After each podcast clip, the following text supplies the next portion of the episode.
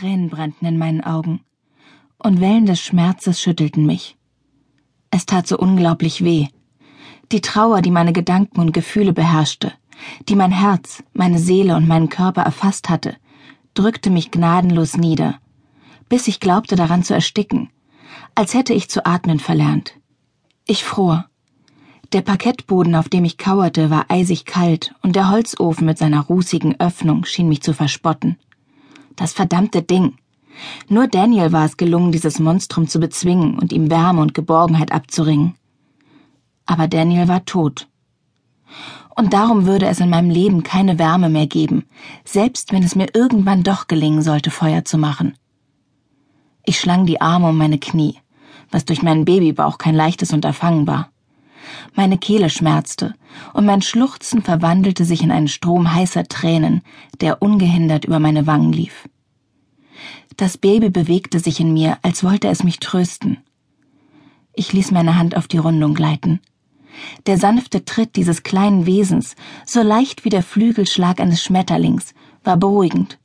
Aber Trost brachte er mir dennoch nicht. Daniel war davon überzeugt gewesen, dass, wann immer er seine Hand auf meinen Bauch legte, unser Baby nur stillhielt, um ihn zu ärgern. Diese Erinnerung schmerzte. Schmerzte mich mehr als die Kälte in meinen Füßen und der Hunger, der seit Tagen mein Begleiter war, weil ich einfach keinen Bissen hinunterbrachte. Nur ein trockenes Brötchen hatte ich bis jetzt in meinen verhärteten Magen gezwungen. Dabei war schon später Nachmittag, wie ich am schwindenden Tageslicht unschwer erkennen konnte. Mein Blick fiel auf die Lampe, die noch nie gebrannt hatte. Der Lichtschalter befand sich in einem anderen Universum, und außerdem gab es nichts zu sehen. Der Raum hatte sich nicht verändert, aber es fühlte sich nicht mehr nach unserem Traumhaus an. Jedes Zimmer schien Schmerz zu verströmen und jedes Fenster nur Dunkelheit hereinzulassen, seit Daniel. Noch immer waren die neuen Fenster mit Folie verklebt, um sie vor Farbspritzern zu schützen. Noch immer standen die Eimer mit der warmen bordeauxroten Farbe in der Ecke genau dort, wo Daniel sie abgestellt hatte.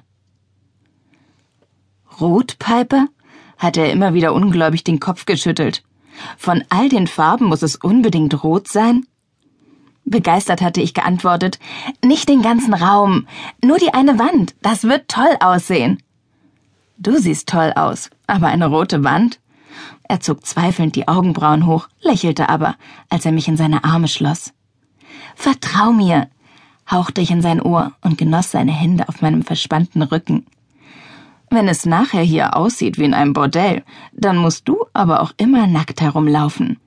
Ich kuschelte mich kichernd an ihn und genoss die Kraft seiner Umarmung. Du spinnst. Stell dir vor, was die Nachbarn dazu sagen würden. Welche Nachbarn? Das Haus nebenan steht zum Verkauf. Und zur Not könnten wir uns einen Wachhund zulegen. Seine Hände wanderten unter mein Shirt, aber ich entwand mich ihm spielerisch und verschränkte die Arme vor der Brust. Wenn du versuchst, mich mit solchen Mitteln umzustimmen, dann. Daniel lachte und nahm mein Gesicht zwischen seine Hände. So leicht ließ er sich nicht abweisen, das wusste ich. Umstimmen? Als hätte ich da eine Chance. Aber wenn ich schon wegen deiner roten Wand an Augenkrebs sterben muss, dann ist ein Kuss das Mindeste, was mir zusteht. Findest du nicht? Seine Lippen hatten sich auf meine gelegt, und seine Zunge hatte mich geneckt, bis ich nachgegeben und seinen Kuss zärtlich erwidert hatte. Ich blinzelte die schmerzhafte Erinnerung fort. Die Farbe war noch im Eimer, die Wand noch kahl. Der Augenkrebs hatte ihn nicht umgebracht, sondern ich. Ich. Es war ganz allein meine verfluchte Schuld. So zumindest fühlte es sich für mich an. Mein ganzer Körper zitterte und mein Magen verkrampfte sich. Ich schmeckte die bittere Galle in meinem Mund. Als mich das trockene Würgen schüttelte, war ich froh, nichts weiter gegessen zu haben. Ich war am Ende. Ich konnte so nicht weitermachen, konnte nicht vergessen, was geschehen war, und nicht einfach versuchen, mein Leben wieder in den Griff zu bekommen. Ich war 28, schwanger und allein. Alle meine Hoffnungen und Träume, meine Zukunft und mein Glück waren mit Daniel gestorben. Wie sollte ich weiterleben, wenn es doch keine Zukunft gab, die mir lebenswert erschien? Ein sanfter Tritt des Babys riss mich aus meiner Lethargie, als wollte es mich erinnern, ich bin dein Grund nicht aufzugeben. Mit schweren Armen wickelte ich meine eklig strähnigen Haare zu einem Dutt zusammen, damit mir die struppige Mähne nicht länger an die Augen hing. Mein Magen knurrte. Ich musste verdammt nochmal endlich aufstehen, meinen Mantel anziehen und nach Hause fahren, um etwas zu essen. Und um mich zu waschen. Immerhin saß ich seit Tagen in meinem Schweiß. Schlafen wäre sicher auch eine gute Idee, aber nach Hause zu fahren bedeutete zurückzukehren in die leere Wohnung, in Daniels Dachwohnung im Haus seiner Eltern. Das brachte ich einfach nicht über mich. Er war dort so greifbar, so allgegenwärtig, dass ich erwartete, ihn im nächsten Moment zu sehen. Hey Babe, ich bin wieder da. Wie sehr ich mich danach sehnte, ihn diesen Satz noch einmal sagen zu hören. Ich wünschte die Freude noch einmal zu fühlen, die diese wenigen Worte immer in mir ausgelöst hatte. Ich wünschte nichts mehr, als dass er durch die Tür käme und mich mit seinem jungenhaften Charme verzaubern würde, den er in den Jahren seit unserer Teenagerzeit nie verloren hatte. Müde lehnte ich den Kopf gegen die Wand und schloss die Augen. Wenn sich die Zeit doch nur zurückdrehen ließe. Verrückt nach dir. September. Schnell schloss ich die Tür hinter mir, aber der Wind hatte bereits das erste Laub des Jahres ins Haus geblasen. Lachend lehnte ich mich gegen das Holz und versuchte meine dunkle Mähne mit den Fingern zu bändigen. Die herbstlichen Böen waren hier oben in Mellowscove, direkt an der Küste, viel stärker als unten im kleinen Fischerort Blue Hill. Daran würde ich mich erst noch gewöhnen müssen oder eine Kurzhaarfrisur in Betracht ziehen. Kopfschüttelnd pickte ich mir ein rotbraunes Ahornblatt aus den Locken und drehte es zwischen den Fingern. Der Herbst war in Mellowscove angekommen, aber ich hoffte, die kalten Tage würden noch etwas auf sich warten lassen. Zumindest so lange, bis die Heizung funktionieren würde. Ich legte das Blatt auf den Tapeziertisch, stellte die Tasche ab und zog mir meinen Poncho über den Kopf. Dabei bestaunte ich den Fortschritt der Bauarbeiten. Das neue Parkett war zum Schutz mit Malervlies abgedeckt und die eingebauten Fenster mit den weißen Sprossen schon größtenteils mit Folie abgeklebt. Bald würde alles für den Anstrich bereit sein. Aus dem Obergeschoss drangen der Geruch frischer Farbe und die Melodie von Madonnas Like a Virgin zu mir herunter. Ich musste grinsen und stieg die neu abgeschliffenen Stufen hinauf, Daniels schiefem Jaulen folgend.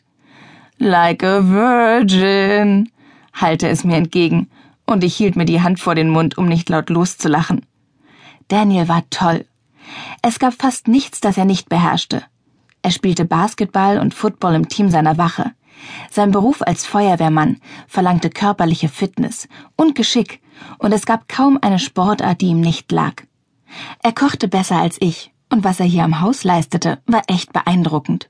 Doch sein Gesang erinnerte an das Jaulen eines kastrierten Katers auf dem heißen Blechdach. Kurzum, Daniel war mein Held. Und wie jeder gute Held hatte er eine mächtige Waffe. Seinen Gesang. Damit könnte er vermutlich seine Feinde, wenn es denn welche geben würde, außer Gefecht setzen.